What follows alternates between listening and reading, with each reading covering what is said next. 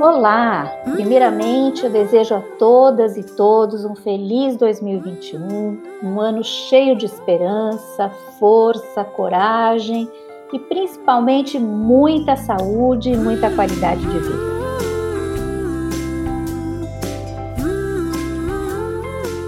É um prazer receber você aqui na nossa série de podcasts A Beleza da Vida, a Autoestima do Paciente Oncológico. Essa iniciativa tem o apoio e patrocínio da Libs Farmacêutica, que sempre se preocupa em oferecer a forma mais humana de envolver os pacientes.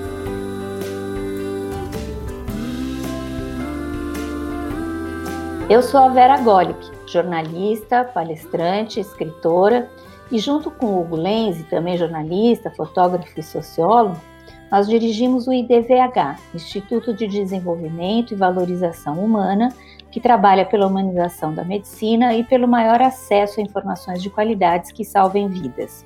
Nós do IDVH, nós estamos muito felizes em poder produzir e seguir com os episódios de podcasts A Beleza da Vida. Hugo, por favor, dê o seu olá para quem nos ouve. Olá, sejam todas e todos bem-vindos aos podcasts Beleza da Vida. É um prazer estar aqui com vocês. Né? Espero que vocês gostem desse papo de hoje.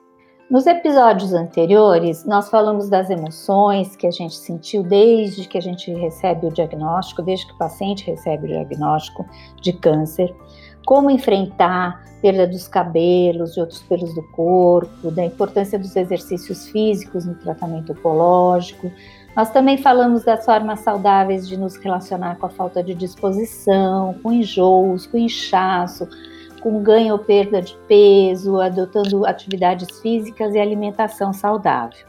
E dos cuidados com a pele, de como pode ser bom criar uma agenda com planos para o dia a dia e para o futuro. Quem perdeu algum dos episódios é só entrar no nosso link Podcasts A Beleza da Vida na sua plataforma de som preferida e escolher o que quer ouvir. Tem várias entrevistas muito legais com especialistas muito bacanas que vão dar opiniões e sugestões muito legais para a gente. No episódio de hoje, vamos falar sobre um tema bastante delicado para alguns e dificílimo para outros porém fundamental para quem está na trajetória de enfrentamento do câncer. É a importância de se deixar cuidar, o que não é uma tarefa fácil, principalmente para quem cuidou sempre de todo mundo. Nós mulheres temos essa mania de cuidar sempre de todo mundo. Alguns homens também. Então, muitas vezes a gente não quer dar trabalho, a gente fica constrangido ou constrangida de pedir ajuda. Então, como se abrir para receber apoio e ao mesmo tempo dosar os limites de receber ajuda e respeitar o tempo e o jeito do outro e ajudar do jeito da pessoa? É fundamental a gente aprender a lidar com isso. Cuidar é bom, mas também é preciso saber se deixar cuidar. São muitas barreiras que precisam ser quebradas e para ajudar a gente a driblar cada uma delas, hoje a gente tem aqui uma convidada muito especial, a querida amiga, uma pessoa maravilhosa que está sempre conosco, que é a doutora Fabiana Macdice, que é mastologista no AC Camargo Cancer Center, que atua como líder do Centro de Referência da Mama e é membro da Academia Brasileira de Medicina e Reabilitação. Olá, doutora Fabiana, estamos muito gratos em tê-la mais uma vez aqui, depois de sua enriquecedora participação no primeiro episódio nosso, Um Mar de Emoções, que foi o primeiro dessa série A Beleza da Vida. Seja novamente muito bem-vinda. Muito obrigada, meus queridos, pelo convite. É sempre uma delícia estar conversando com vocês sobre assuntos tão importantes, porque esse mar realmente é bem vasto e as emoções, elas são esse alto e baixo de emoções, elas acontecem e a gente está aqui para lidar com elas todos os dias. Muitas vezes é, a gente está bem, e muitas vezes a gente não está tão bem assim e precisa muito de ajuda. Por isso, tão relevante esse assunto de hoje. Que bom, que bom estar com você. Nós somos muito gratos mesmo. Para começar, eu quero lembrar é, de uma amiga. Nós fazemos um projeto, nós do IDVH, a doutora Fabiana faz parte do projeto como colaboradora também. E o projeto chama de Peito Aberto que fala sobre a autoestima da paciente com câncer de mama. Apesar que nossos podcasts são voltados aqui para pacientes de todos os tipos de câncer, homens e mulheres, mas a gente faz esse projeto do de peito aberto já há mais de 14 anos. E tem uma das pacientes que a gente conta a história delas, que é a Mônica, que é uma psicóloga lá de Brasília, e que o Hugo fotografou e a gente conversou muito com ela, eu entrevistei para o nosso projeto. E uma das principais dificuldades que ela teve foi justamente esse se deixar cuidar, porque ela sempre cuidou de todo mundo, sempre cuidou dos outros, ela se habituou, é uma forma de agir da vida dela, desde cuidados familiares, dos amigos e principalmente dos pacientes. Ela achou muito difícil, depois que ela teve o diagnóstico do câncer de mama, pedir ajuda em determinados momentos do tratamento. As filhas dela, que na época eram adolescentes, quando a gente fez a entrevista com ela e as fotos, elas nos contaram que a mãe dela ficou até mais bonita com esse aprendizado. Ela deixou que as meninas cuidassem dela e também teve muita ajuda do companheiro. Então, Fabiana querida, doutora Fabiana, é importante pensar em pedir ajuda, não é? E aprender a deixar-se cuidar em determinados momentos faz toda a diferença. Afinal das contas, a gente vai precisar ser auxiliado durante vários momentos durante o tratamento oncológico. Você pode nos ajudar a entender um pouco mais sobre isso? Com certeza, Verinha, posso sim. O que a gente percebe é que a gente teve um treinamento, né? Então a gente aprendeu a sempre cuidar do outro, a gente aprendeu a sempre tem que ser forte, tem que fazer sozinho, até por uma questão de autonomia da criança, né? A gente orienta os nossos filhos, a gente ensina, mas está na hora de fazer sozinho, já não precisa mais de ajuda. E eu acho que a gente vai trazendo toda essa carga para a gente, e principalmente nós mulheres, aí eu realmente digo que talvez seja uma, uma questão mais da mulher até, essa sensação de que a gente tem que cuidar, cuidar, cuidar o tempo todo. No entanto, quando a gente passa por um tratamento de um câncer de mama ou um tratamento de um câncer qualquer, a gente tem que lembrar que ninguém vai conseguir fazer 100% das suas coisas sozinho, a gente precisa de ajuda. A gente tem que se permitir esse cuidado porque, afinal de contas, é óbvio, o câncer é da pessoa. Mas a gente costuma dizer que quem adoece é a família, você mesma fala sempre isso nas suas palestras. Então, quando a gente tem um diagnóstico de câncer na pessoa, essa pessoa ela está inserida dentro de todo um contexto de sociedade. Ela tem um trabalho onde ela vai precisar avisar que ela vai se ausentar para fazer o seu tratamento de câncer. Ela tem a família que vai lamentar, muitas vezes vai chorar, às vezes exageradamente, como uma paciente que disse que não contou para a família porque ela sentiu que a família acenderia velas. Ela, ela dizia que ela já sentia o cheiro das velas, porque a família toda ia lamentar demais o fato de ela ter câncer. Muitas vezes, esses compartilhar dessas emoções ou compartilhar a necessidade de ajuda, ela fica bastante complexa, porque você está sujeito a todas essas possibilidades. O que eu costumo dizer para talvez tentar ajudar um pouco a esse paciente ou essa paciente é naquele momento de você pensar que o câncer ele é uma doença sua, mas você vai ter que ter apoio. A grande pergunta é, ao invés de vou contar para quem, é se perguntar vou contar para quê. Quando você consegue responder a essa pergunta, as coisas suavizam e as coisas ficam mais fáceis de serem consideradas como sendo normais. Se você conta para o seu empregador que você vai precisar se ausentar, é uma necessidade. Se você conta para o seu familiar que vai precisar te ajudar num banho no pós-operatório é uma necessidade. Nesse momento de pandemia, a gente viu muito, a gente vive em sociedade, a gente precisa dessa interação entre as pessoas. Então, dentro de um tratamento oncológico, a gente também precisa dessa interação.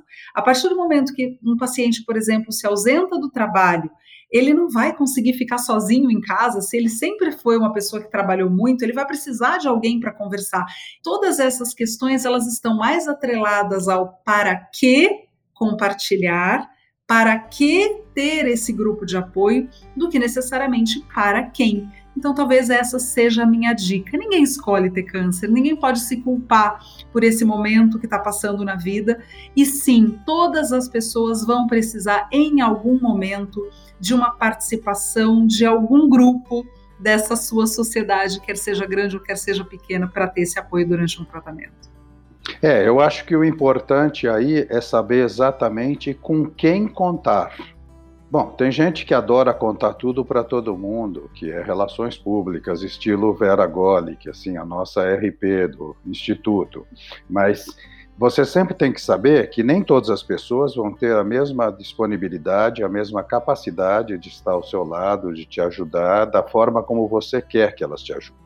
E um dos pontos fundamentais é estar junto da pessoa desde o início do atendimento. Nós vimos isso numa série de casos de pessoas narrando para gente e, inclusive, eu vivi isso com a própria Vera né, no atendimento dos médicos, na capacidade inicial dos pacientes de entender a mensagem que está sendo passada, de absorver as informações, de entender o tratamento e assim por diante. O apoio e o deixar-se cuidar são fundamentais nesse primeiro momento, você não acha, Fabiana? São sim, Hugo. São sim porque a partir do momento que se tem um diagnóstico gravoso como esse, então por mais que de repente essa paciente ou esse paciente tenha um diagnóstico de um câncer extremamente inicial, totalmente curável, naquele primeiro momento o impacto é do nome. É ouvir a palavra câncer. Estou com câncer. Tenho que tratar um câncer. A pessoa nem sabe ainda exatamente como vai ser o tratamento, mas esse é o momento onde a gente percebe que ter alguém de apoio, ter alguém ao lado é extremamente importante, porque é quase como se a gente percebesse. Aqui a gente está só ouvindo, mas imaginem o seguinte: você está ouvindo. Olha, Fabiana, você tem um diagnóstico de câncer. Para o seu tratamento, uau, uau, uau, uau, é mais ou menos assim que a pessoa que tem o diagnóstico de câncer vai ouvir. Então, fica muito exemplificado essa necessidade de ter alguém ao lado para anotar uma pergunta, para questionar, para fazer uma pergunta. É óbvio, e aí eu vou ser muito sincera, né? Não são todas as pessoas que têm esse apoio. Realmente a gente tem, eu sempre digo que a gente precisa pedir para quem tem a oferecer. Não adianta você exigir que alguém tenha mais para te oferecer se ele não tem nem para ele, nem para si. Então é importante que a gente saiba reconhecer quem seriam essas pessoas. A gente não tem o amigo para balada, a gente tem o amigo para chorar, a gente tem o amigo ponta piada, a gente tem o amigo para cozinhar. Então sempre a gente tem que tentar entender dentro até inclusive do momento de vida que o outro está passando, se ele pode te dar um apoio, se ele pode te acolher naquele determinado momento. E como você disse, não são todas as pessoas que têm esse apoio. Isso às vezes é um aprendizado, mas ele é super importante nesse primeiro momento, até que a própria pessoa se sinta confortável, confiante e que crie as suas próprias perguntas ou até as suas próprias respostas. Essa pessoa vai precisar de uma ajuda nesse começo, eu não tenho dúvida disso. E ela vai se desmamando. Muita gente tem medo, né, de ficar com aquela necessidade de um apoio eterno, sabe? Como se fosse ali uma muleta.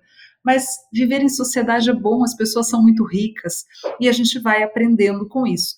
Tanto é que talvez a gente não sinta tanto esse perdido do começo do tratamento quando uma pessoa já traz uma bagagem familiar, por exemplo, de algo vivido e de uma mensagem adequada. Então, se alguém é atendido por um diagnóstico de câncer, mas teve na sua própria família alguém que se tratou de um câncer e se curou da doença, essa pessoa ela já vai chegar com uma compreensão e com uma forma, uma abertura muito diferente de uma pessoa que tenha tido alguém que morreu por câncer na própria família ou um amigo muito querido. Então, todas essas histórias também marcam a vida dessa pessoa que está junto com você ouvindo Estou com câncer.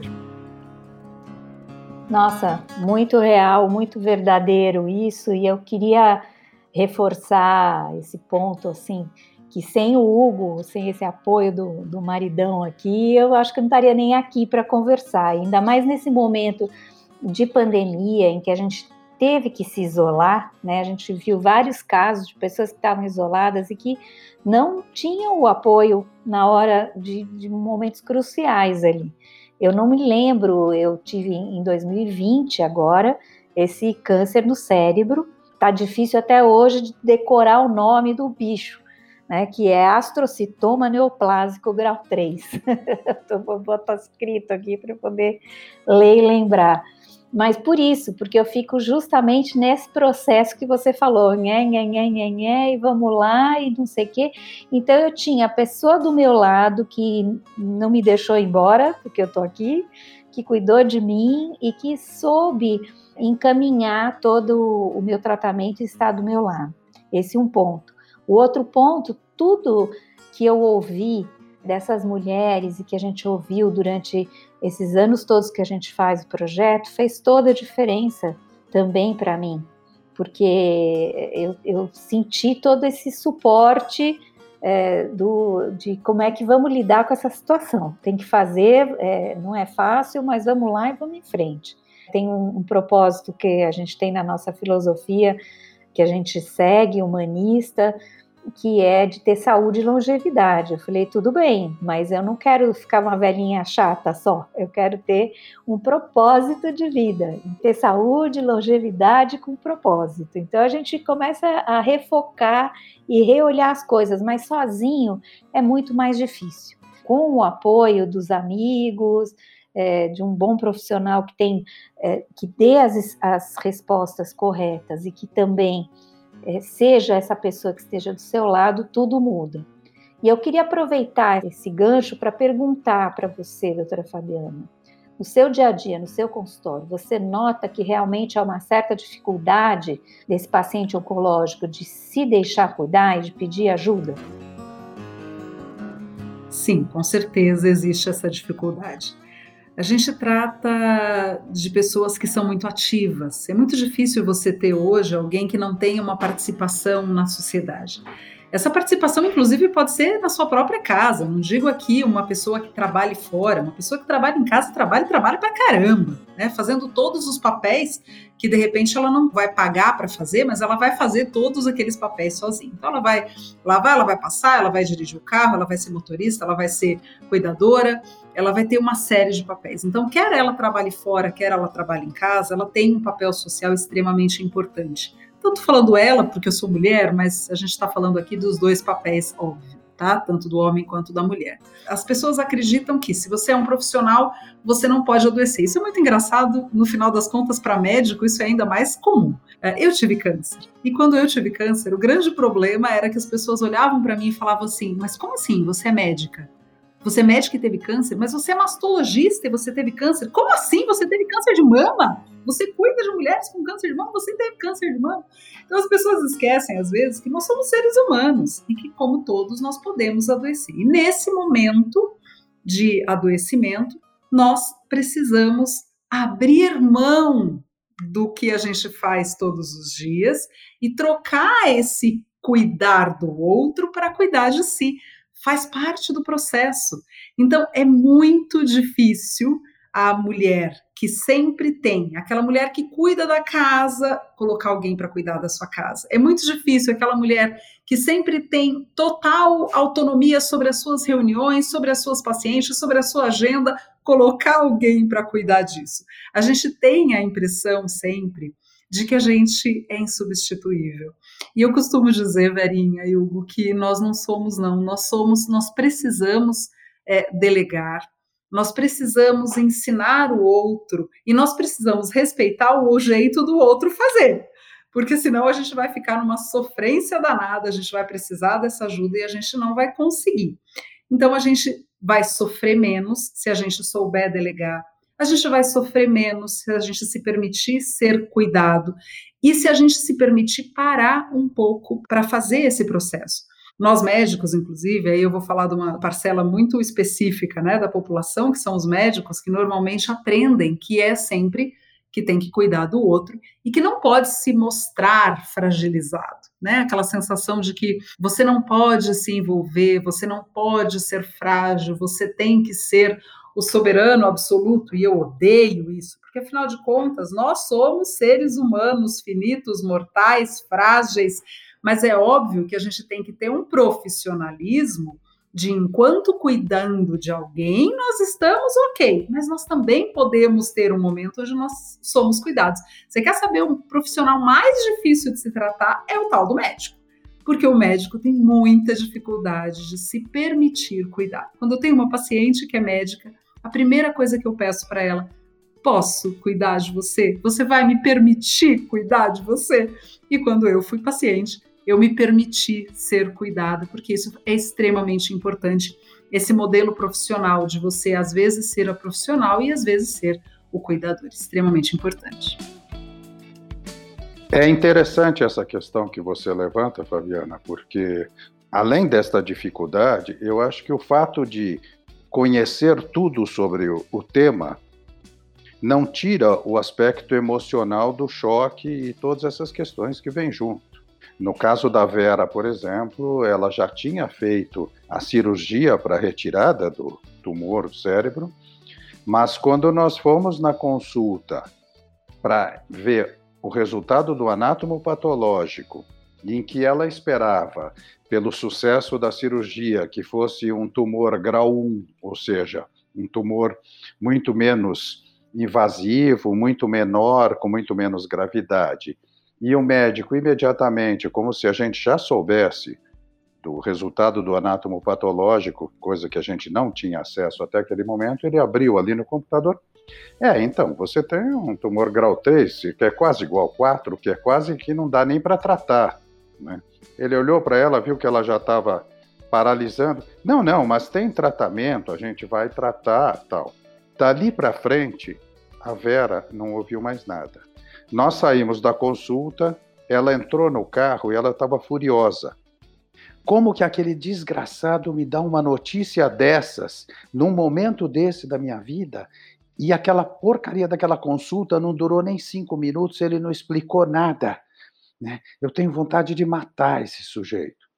Daí eu falei: não, Vera, ele está totalmente errado. A forma como ele te deu a notícia do, da gravidade do seu tumor foi totalmente errada, mas nós ficamos lá 45 minutos. Depois que ele percebeu o que ele tinha feito, ele tentou se corrigir e começou a explicar detalhadamente tudo, todo o processo, mostrando que existe todo o tratamento, que no teu caso foi possível extrair o tumor completamente, mesmo sendo no cérebro que não tem margem de retirada, mas que por descobrir cedo teve uma sorte incrível, foi relativizando e descrevendo a continuidade do processo inteiro. Eu fiz uma série de perguntas para ele e saímos de lá com todas as informações, apesar do grande erro inicial dele.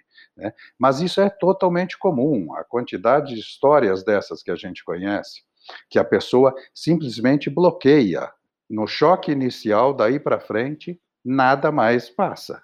Você, como foi para você, como médica especialista nisso, receber o seu diagnóstico e como foi a tua vivência né, durante todo o tratamento?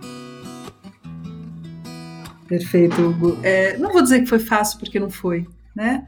A gente, claro que as pessoas talvez que convivem comigo tenham falado: nossa, mas como você tirou de letra, nossa, mas como você se manteve otimista, nossa, como parece que foi fácil para você. Mas só a gente sabe lá no fundo, lá no coração, as coisas que passam, todos os medos, todas as angústias. Existe uma frase que diz que a ignorância é uma benção. E eu achava que isso era de fato real. Até um dia que a minha oncologista, minha oncologista clínica, a doutora Solange Sanches, falou: não, Fabi, a ignorância não é uma benção, meu amor. Porque se você tem o conhecimento, esse conhecimento te dá capacidade de escolha. Eu agradeço absurdamente essa contrapartida que a Solange colocou para mim, porque eu acho que isso é fundamental. E é assim que eu atuo com as minhas pacientes. A partir do momento que eu tenho uma paciente com diagnóstico de câncer, é claro que a gente não vai falar feliz para essa pessoa, você tem um câncer, eu vou tirar a sua mama. Eu, eu digo sempre sempre, quando eu estou fazendo uma mastectomia, eu sofro por aquilo, eu não acho legal. A gente opera muitas vezes com residente, residente sempre quanto maior a cirurgia, mais feliz eles ficam, né? Porque nossa, que cirurgia enorme. Eu não, eu sofro, causa em mim uma sofrência danada. Quanto maior a cirurgia, mais sofrimento eu tenho. E eu tenho que ficar o tempo todo repetindo para mim, Fabi, mas você está fazendo isso para curar a paciente. Calma, você não está fazendo mal para ela, você não está fazendo. Mas a gente tem, quando a gente tem um diagnóstico para a gente, não quando a gente ouve o diagnóstico, a grande questão é que a gente sabe todas as exceções, como médico, a gente sabe todas as exceções. E quando a gente fala ao paciente, a gente costuma falar ao paciente aquilo que é o mais frequente. Tanto é que eu já tive alguns pacientes que provavelmente ficaram com raiva de mim, porque a gente atua sempre dizendo o que é o 98% ou 99%. Mas quando uma pessoa é o seu 1% e você tem que dizer isso para ela, ela provavelmente vai ficar com raiva de você porque aquilo mudou mudou o seu 99, mas aquele 1% é o 100% dela. Então é óbvio que, Vera, você ficou irritada, você ficou com raiva, você queria matar o médico. Afinal de contas, a gente tem que culpar alguém, a gente tem que esganar alguém. Se a gente não consegue se esganar, né, a nós mesmos, a gente precisa esganar alguém. Então, eu já vivi esse outro lado de imaginar que eu era a pessoa que a paciente olha para mim e fala: Puxa, mas você me disse que era de um outro jeito. Mas infelizmente a gente não tem esse controle. E a gente sim, a gente fala ou a gente vive os 97, 98, 99%. A gente não tem como, senão a gente falaria sempre as coisas piores ou as exceções. Então é claro que daí para o médico, quando ele conhece essa exceção, é muito frequente a gente acabar indo para o lado da exceção e isso ser mais difícil. No entanto, o que eu agradeço absurdamente foram todas as pacientes, todas as histórias de vida que passaram por mim e que me ensinaram muito a viver, que me trouxeram toda essa bagagem e que eu posso exemplificar para vocês em inúmeras frases ou inúmeros momentos quais foram as pacientes que me ajudaram naquele específico processo. Então, no processo, no dia que eu estava com dor, eu vou lembrar da paciente tal. Naquele dia que eu estava com vontade de chorar, eu vou lembrar da paciente tal. No dia que eu contei para a família, eu vou lembrar da outra paciente. Então, isso, é claro, enriquece demais. Então, por esse motivo, né? Quando às vezes alguém pergunta assim, mas doutora, depois de ter câncer, você mudou? Eu digo, não, eu não mudei. Eu sou a mesma Fabiana antes e depois, porque na verdade o câncer já tinha me mudado há muito tempo. Porque eu já tinha mudado por conta de todas as experiências de vida que tinham passado pelas minhas mãos ou pela minha história. Provavelmente foi mais fácil do que é para a maioria das pessoas, porque eu tive muitos bons exemplos, muitas mulheres extremamente inspiradoras, homens extremamente inspiradores que passaram pela minha vida e me ensinaram que, apesar do diagnóstico de câncer, eu sou uma mulher incrível, eu sou uma médica maravilhosa, eu sou uma mãe lindíssima. Meu próprio filho, quando estava na história de vai tirar a mama, não vai tirar a mama, ele virou para mim e falou assim: Mamãe, tudo bem, se precisar tirar areola, se precisar tirar mamilo, tira, tira, desde que você fique curada, porque afinal de contas, mamãe, você não é só uma mama, né? Eu falei, perfeito, nós somos tantas outras coisas. E realmente, então, saber as exceções incomoda um pouco, Nesse momento, as exceções a gente precisa esquecer e colocar um pouquinho da nossa fé de que a gente vai ser os 99%, não a droga do 1%, né? Ah, e a gente tem que lembrar que sim, que o conhecimento nos traz possibilidades, nos traz escolhas. E por mais que a gente tenha raiva de alguém, ninguém teve culpa de nada. Nem o médico pôs o câncer na gente e nem a gente é, se fez um câncer, né? Então a gente tem que acalmar, respirar fundo. Eu tenho uma frase que eu digo: para, respira, não surta e segue. Mais ou menos por aí. Muito bom, muito bom. Eu acho que tem um ponto só que você falou que é muito legal. Tudo que você falou foi muito legal, mas só para não esquecer, que é assim, é, você tem o direito de ficar com raiva, faz parte ficar com raiva.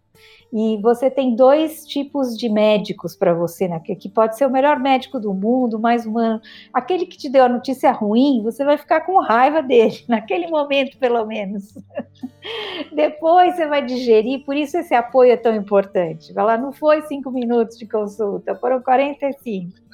E o segundo que você vai fazer, você já digeriu um pouquinho, você já está respirando e você vai fazer a lista de perguntas e falar, bom, e daí para frente como vai ser? Então, acho que esse apoio é muito, muito importante. Hugo, você queria perguntar alguma coisa? É, eu queria agora ouvir de você, doutora Fabiana, como foi o seu processo de se deixar ou resistir a se deixar cuidar. Conta um pouco para gente sobre essa questão. Conto sim. É, foi interessante isso. Tem um desenho do Pateta que eu sou apaixonada. Era um desenho que eu assistia quando eu era pequena. Esse desenho era o Pateta, talvez grande parte das pessoas que estão ouvindo vão lembrar, era o Pateta pedestre e o Pateta motorista. Pateta quanto pedestre, ele era um fofo. Ele usava um chapéuzinho com uma flor no cabelo. Ele usava lá uma. uma ele, ele respeitava as regras. Ele andava na faixa de pedestre. Ele falava bom dia, boa tarde. É, só que esse cara, quando entrava no carro para virar o pateta, motorista sai de baixo.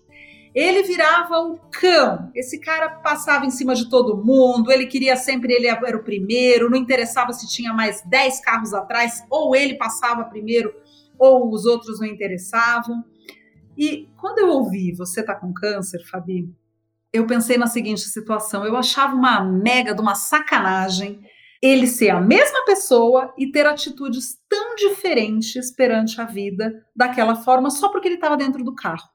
E isso começou a martelar na minha cabeça e eu pensava assim, já desde a verdade da biópsia, né? Quando alguém me perguntou, Fabi, você quer que eu fale com fulano para ver o resultado, tal? Eu falei, não, não, não, segue o fluxo. Ou seja, eu não queria, eu queria ser tratada da mesma forma como eu trato as minhas pacientes e como todas as pessoas são tratadas. Eu não queria, pelo fato de ter um avental, um crachá, ter um carro potente, passar na frente dos outros. Então isso foi uma escolha minha. Sempre foi e sempre foi assim desde o início. Foi uma escolha. Se todas as pessoas vão ser assim, se está errado o pateta motorista, eu não estou julgando quem de repente ao diagnóstico acaba se sentindo pelo fato de ter um câncer se sentir querendo passar na frente de alguém ou ter o seu principal problema, né, ou, ou se sentir empoderado por ser médico e passar na frente de alguém, mas eu não me senti confortável em ser assim. Eu realmente optei por ser a pateta pedestre. E a partir do momento que eu fui a pateta pedestre, eu acabei automaticamente me deixando cuidar. Mas eu tive um processo que foi muito complicado, que foi em casa. O meu marido, ele nunca foi de assoprar dói. Meu marido é extremamente cuidador, ele é um dos médicos, assim, eu, eu digo, na verdade eu vou puxar o saco porque é verdade, eu, é o melhor médico que eu conheço na minha vida. É a pessoa que realmente, assim, tem uma postura de cuidado com os seus próprios pacientes extremamente além da média. Mas com a gente em casa é assim, ai, amor, eu tô com uma dorzinha. Ai, Fabi, para, né? Tipo, para de pedir. Ou os meninos, por exemplo, estão, né? A gente tem dois filhos Ai, papai, eu tô com dor, não sei o quê. Ah, para com isso. Então, ele nunca, em casa, ele não era o cuidador que ele era com os pacientes dele. E eu fiquei pensando, falei, eu tô ferrada, porque a hora que eu chegar de um pós-operatório em casa, eu vou levar na boca e a gente vai brigar. E eu fiquei impressionada que quando daí eu precisei, como ele foi cuidador. Foram 21 dias de banho, foram 21 dias de cuidado, né? Na minha primeira cirurgia, porque já foram três, então isso se perpetuou para todas as demais. Mas ele teve um cuidado comigo que foi um cuidado extremo. E aí foi o grande problema. Primeiro que eu achava que eu não ia ter esse cuidado, então eu já fui meio que autônoma. Mas quando eu percebi e ele olhou para mim e falou: "Me deixa cuidar de você", eu falei: "Ok, tá bom". Voltei a ser a esposa pateta, né? Não a esposa motorista. E aí resolvi me permitir cuidar, mas eu tive também muita dificuldade em permitir que ele cuidasse quando ele podia. Então eu queria o banho na hora que eu queria. Eu queria a troca do curativo na hora que eu queria. Eu queria que ele parasse o joguinho que de repente ele estava jogando para responder ou para me dar o remédio ou para me ajudar no curativo e ele estava no momento dele e eu tive uma dificuldade enorme para entender que eu estava sendo cuidada, que ele estava me dando suporte, mas ele também tinha as coisas dele para fazer.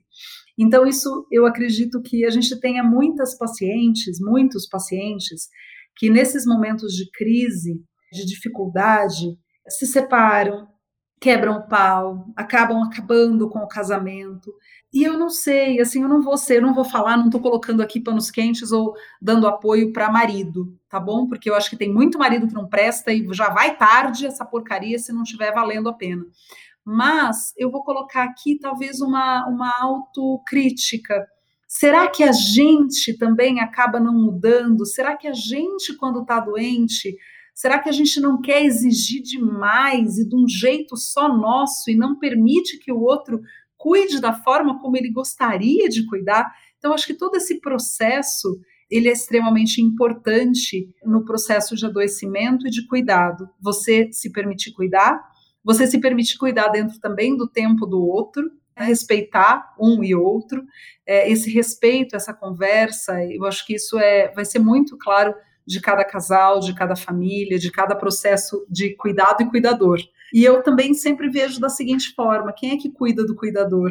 Cada vez que eu lembro que de repente ele dava uma saída, tal, eu fico pensando, ele precisava disso, ele precisava do joguinho ali daqui, de, de repente daquele momento, porque ele também estava sofrendo, porque a esposa estava sofrendo, ele precisava dar um deixa esparecer um pouco, tocar uma bateria, fazer alguma coisa diferente. E a gente precisa respeitar esse momento, porque senão os dois vão afundar. E quem é que cuida do cuidador? Quem cuida do, de quem está precisando do cuidado vai ser o cuidador, mas e quem cuida do cuidador? Então esse processo ele tem que ser um processo muito dinâmico e esse processo foi muito gostoso, mas foi difícil. Eu lembro muito bem de vários momentos que eu fiquei com raiva de precisar ser cuidada e do tipo, mas que saco, por que, que você não cuida de mim a hora que eu quero que você cuide? Mas no final das contas deu super certo, graças a Deus, e foi maravilhoso. Eu descobri nele, né, então no meu companheiro, descobri alguém que eu não conhecia até aquele momento, porque afinal de contas eu nunca tinha sido paciente dele, eu nunca tinha sido, nunca precisei ser cuidado por ele. Ai, que lindo! E eu sei que eu acompanhei, né, nesses momentos um pouco aqui da a distância, mas você mensurou tudo isso, né? Você teve esse cuidado do marido, que foi maravilhoso, teve o cuidado dos teus filhos, que são crianças, né? Agora pré-adolescentes e como falar e ter cuidado deles também, da sua mãe, de quem, de várias pessoas, dos seus médicos. Então assim, você delegou e aprendeu, é um aprendizado. No fim das contas é um aprendizado. Então eu queria agradecer por você compartilhar essa sua experiência com a gente e falando o seguinte nessa percepção do momento de pedir apoio, tem, tem quem confunda deixar-se cuidar com ser um paciente passivo, do tipo que deixa todas as decisões nas mãos dos cuidadores. Isso não é legal, né? Então, como é que é conseguir aprender de sair da postura apática, de ficar pedindo ajuda para tudo e também continuar sendo protagonista da sua vida? É claro que nesse momento um diagnóstico de câncer, a gente acaba realmente ouvindo um monte de vozes, né, barulhos, e você tem que ter ali o apoio para alguém pensar junto com você. Mas a questão é pensar junto com você e não pensar por você. Porque ao final das contas, o câncer, o tratamento vai ser em você. Então você tem que ser protagonista da sua própria vida. Eu sempre digo que ninguém coloca na sua boca né? Ninguém coloca na sua boca comida, às vezes até sim, né? Nesse processo de cuidado, às vezes até sim. Mas ninguém é responsável por aquilo que você come no dia a dia, ninguém é responsável pelos seus pensamentos, é só você, ninguém é responsável pelo exercício que você faz ou deixa de fazer, ninguém é responsável pelas suas atitudes, exceto você mesmo. Ter um apoio não significa passar toda a responsabilidade. Existia uma fase onde os pacientes eles olhavam muito para os médicos e diziam o seguinte: doutora, faz o que você achar melhor. E eu não gosto dessa frase, eu acho essa frase perigosa, porque a gente tem que ter. É, vamos decidir juntos o que é melhor para você. Eu vou te dar todas as opções que são possíveis, a gente vai desconsiderar as opções que sejam erradas e a gente vai compartilhar das decisões juntos. Essa é a grande questão. É você saber que você tem a capacidade de fazer as suas escolhas, de que você tem que fazer essas escolhas, tem que ser protagonista da sua saúde, do seu processo de saúde, porque você também é protagonista do seu processo de doença. A gente não fala que a gente tem culpa de ter câncer, mas a gente tem culpa, sim, de ficar acima do peso se a gente estiver comendo excessivamente. A gente tem culpa, sim, de escolher, por exemplo, fumar se a gente sabe que o cigarro pode aumentar risco para câncer. Então, é claro que a gente tem algumas escolhas que também são participação nossa dentro desse processo de saúde e doença. O que é importantíssimo é que a gente seja parte do processo de saúde. Certamente a gente fez parte do processo de doença, não como uma condição de culpa, né? Ninguém vai poder falar, você fez o seu câncer, de jeito nenhum, tá bom? Mas a gente pode sim ser protagonista da nossa vida e participar desse processo de saúde, eu não tenho dúvida disso, porque afinal de contas é em você, você não vai ter como delegar a sua saúde a alguém, isso depende realmente de você.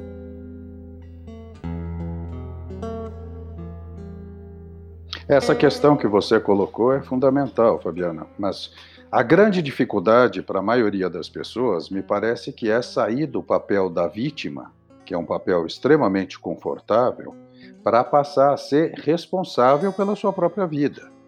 Né?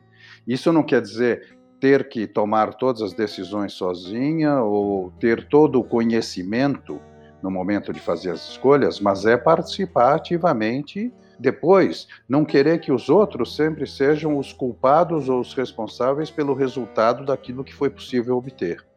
Agora eu queria abordar uma outra questão que é muito importante, e a Vera, inclusive, levantou aqui o caso da Mônica, né, que tinha toda essa dificuldade como psicóloga de se deixar cuidar. Né?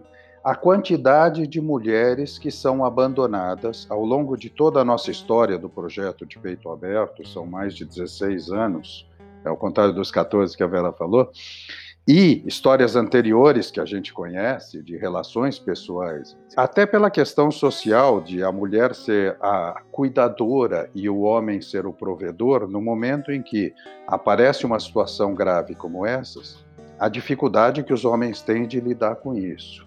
O resultado é a quantidade de mulheres abandonadas a partir do momento que elas recebem o diagnóstico do câncer ou de qualquer doença grave.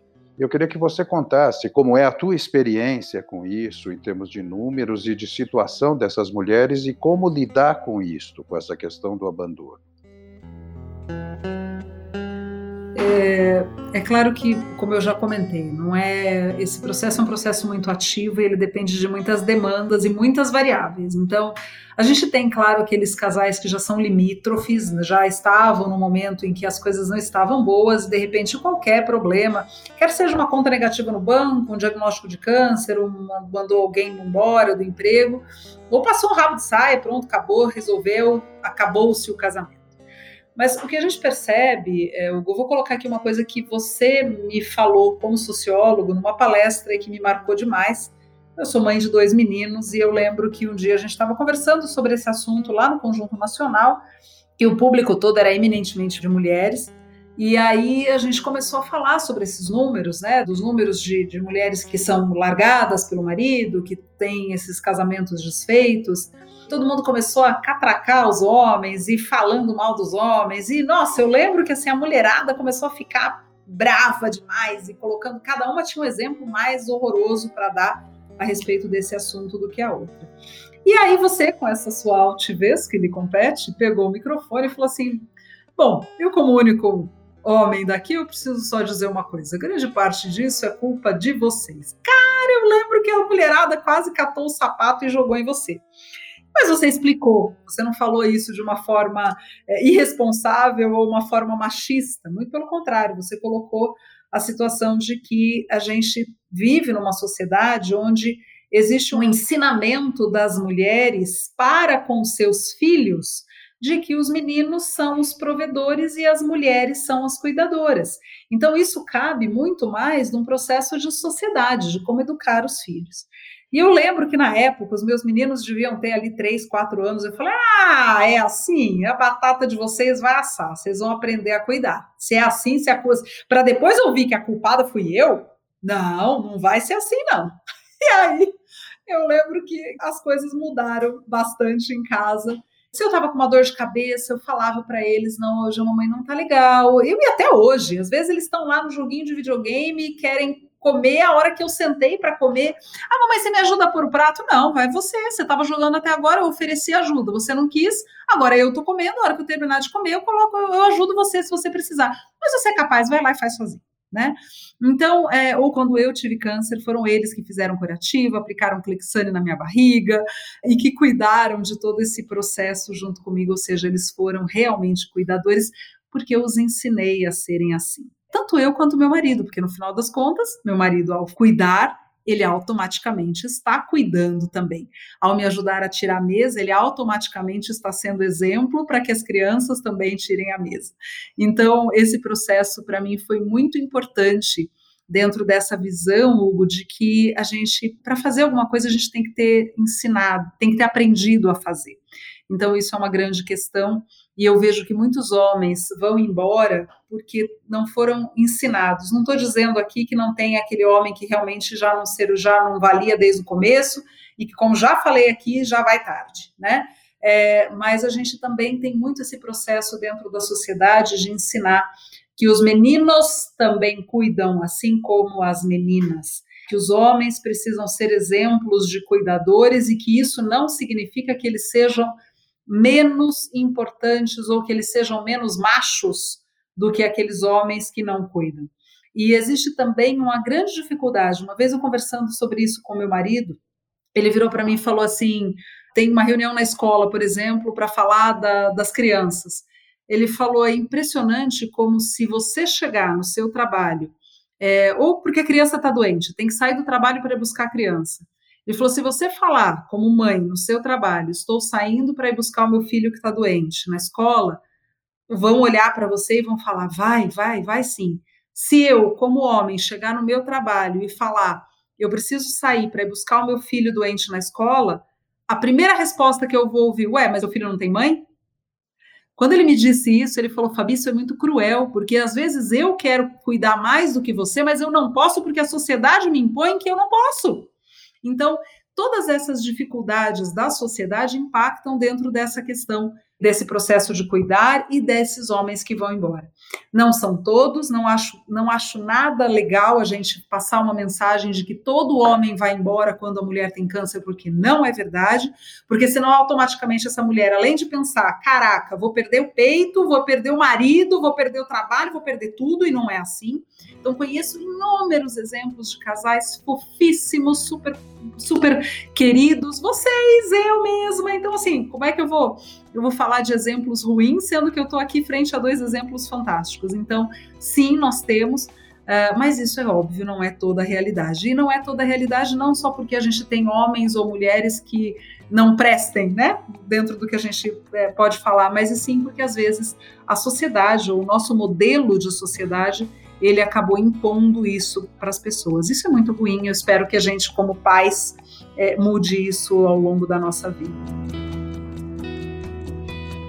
Ai, muito bom. Nosso, nosso papo está tão bom que dava, acho que para ficar o dia inteiro aqui, mas infelizmente nosso tempo está acabando.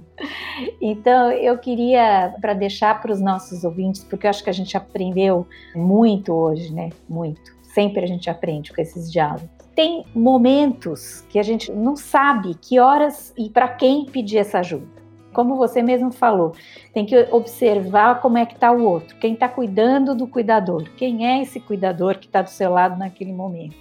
E tem momento que nem quem está sendo cuidado ou quem ou o cuidador estão dando conta da situação. Qual seria uma dica prática para você conseguir é, falar, bom, agora a gente está precisando de uma ajuda, porque nesse atendimento multidisciplinar, provavelmente eu vou precisar de uma ajuda de um psicólogo ou de alguém que trabalhe com essa questão para saber como pedir ajuda, inclusive o cuidador. Qual dica que você poderia deixar para nós? Como a gente falou, nem sempre as pessoas têm essa ajuda.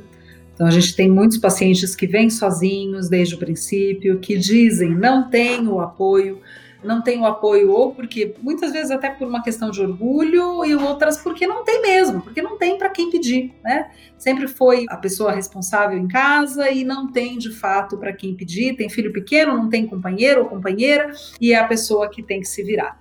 Aí, para isso, o que a gente sempre oferece realmente é esse acolhimento de todo o grupo que faz parte do tratamento. Quando a gente se coloca à disposição de um paciente para tratar, a gente ter esse apoio multidisciplinar oferece essa ajuda que de repente a pessoa não tenha. Então, dentro de um centro de cuidado, você não pode ter só a pessoa que vai operar, que vai arrancar a mama, né? Você tem que ter o fisioterapeuta para poder fazer a reabilitação dessa paciente. Em todo esse processo, a gente vai tendo pessoas que vão cuidando ou de partes ou do todo. A gente tem um psicólogo, a gente tem que se permitir essa ajuda. A gente ainda tem muita gente que acha que o apoio psicológico ou psiquiátrico durante o tratamento do câncer, esse tratamento é só para louco, e não é. Esse tratamento é que para quem está precisando desse acolhimento, para quem está tendo uma dificuldade em lidar com todas as perdas que o próprio tratamento muitas vezes pode trazer. Para a mulher, por exemplo, a perda da mama, a perda do cabelo, a perda da libido, a perda da sua sexualidade, muitas vezes a perda da possibilidade de ser uma futura mãe. Então, são muitas coisas que nem sempre um amigo ou um parente tem capacidade, inclusive, para ajudar na gerência ou na gestão dessa dificuldade.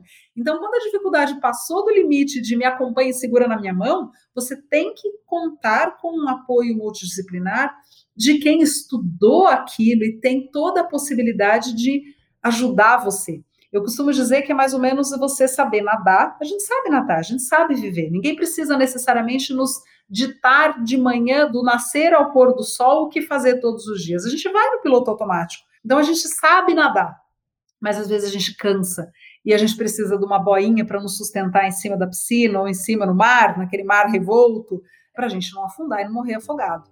Então a gente precisa de um apoio. E esse apoio ele pode ser do amigo, pode ser do parente, mas se a questão merece um pouco mais desse olhar de um especialista, por que não? E isso não é uma dependência, isso é um apoio, é uma necessidade que todo tratamento de uma doença mais grave pode gerar. E a gente tem a oferecer, por que não? Maravilhoso, maravilhoso. Obrigada, obrigada. Hugo, você queria deixar algumas palavras finais para a gente poder encerrar e ouvir as palavras finais da Fabiana. É, infelizmente a gente já está estourando o nosso tempo, né?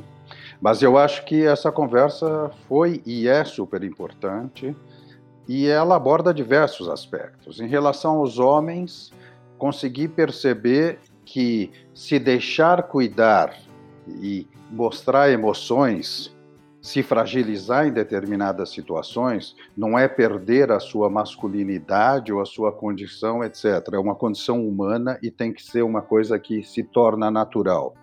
Das mulheres deixar de ser a cuidadora que não pode ser cuidada, né, é uma outra questão que também é fundamental. E para todos, mulheres e homens, conseguir construir uma sociedade em que todo mundo cuide e se deixe cuidar, e onde não exista essa divisão entre você é profissional ou é pai ou é mãe. Porque, do mesmo jeito que é muito difícil para os homens ter o direito de cuidar e ser pai, e que isso não é encarado naturalmente, as mulheres também, cada vez mais, sentem o problema não poder ser profissional e ser mãe ao mesmo tempo. Porque não existe uma divisão social do cuidado e uma sociedade que cuida naturalmente que dá esse direito para todas as pessoas, mulheres e homens. Então, esse deixar-se cuidar vem também de uma mudança da cultura, da necessidade de que a sociedade tenha como valor fundamental cuidar de verdade de todas as pessoas, do ambiente, da vida como um todo. E eu queria agradecer muito a todos vocês que estão nos ouvindo e a você, doutora Fabiana Vera, por mais essa oportunidade. Nosso propósito maior aqui é, é cuidar, deixar-se cuidar e ajudar a cuidar. Então, eu queria ouvir da doutora Fabiana as palavras finais dela aqui nesse momento, porque não são finais, são iniciais. Gostaria muito de agradecer. Para mim é sempre uma é um, é um grande prazer estar conversando com vocês. Vocês são pessoas muito enriquecedoras moram realmente aí no meu coração e eu não tenho dúvida que todas as pessoas que ouvirem a esse podcast ou todos esses podcasts né, da beleza da vida vão ser impactados de alguma forma por alguma mensagem é, que vocês têm a colocar. E o que eu queria deixar de, de consideração final, além né, dessa minha frase que eu costumo dizer, para, respira, não surta e segue, nessa nossa jornada, meu pai dizia que quando a gente segue acompanhado, o caminho fica mais leve, fica mais rápido e fica mais fácil. Então, eu deixar aqui uma mensagem do meu paizinho, que já está lá no céu, mas que ele sempre dizia, então, que quando você segue junto com alguém, quando você segue acompanhado, esse caminho, essa jornada fica mais suave, fica mais leve. Se permita ter ao seu lado alguém para cuidar de você e para tornar a sua jornada mais leve. Nem que essa pessoa seja um profissional. Como dizia minha mãe, às vezes, quando fazia terapia, ela falava: Eu tenho que pagar para ter amigo. Ok, tudo bem, que, que tenha então, mas uh, a gente tem que ter alguém, a gente tem que ter um apoio, pago ou não pago, não interessa, a gente tem que ter alguém para nos apoiar, para transformar no, o nosso caminho mais leve. Obrigado por serem meus companheiros nessa jornada e terem transformado. Vocês dois certamente transformaram a minha jornada e o meu caminho mais suave, mais leve. Obrigada. Nós é que agradecemos do fundo do coração, a nossa palavra é gratidão, nós somos muito gratos. E é isso, às vezes a gente não tem um parente próximo, mas a gente tem amigos. Então vamos, vamos criar amigos e vamos fazer esse mundo ser mais e mais fraterno. Mesmo nesses momentos em que a gente está se vendo menos pessoalmente, mas logo, logo vamos poder nos abraçar, mas a internet nos ajuda a poder conectar, né, e, e, ouvir e ver as pessoas que a gente ama e mandar alguma mensagem para quem a gente não, não, não vê há muito tempo. Então, esse cuidado está sempre pulsando. Então, a gente conta muito com seu apoio, que está nos ouvindo, para nos ajudar a divulgar o podcast A Beleza da Vida e a gente aguarda vocês para o próximo episódio, que nós vamos falar sobre outro tema muito importante, que é sobre a sexualidade. Né? O quanto é importante a gente manter a sexualidade ativa, tirar as dúvidas sobre como lidar com as transformações que acontecem conosco.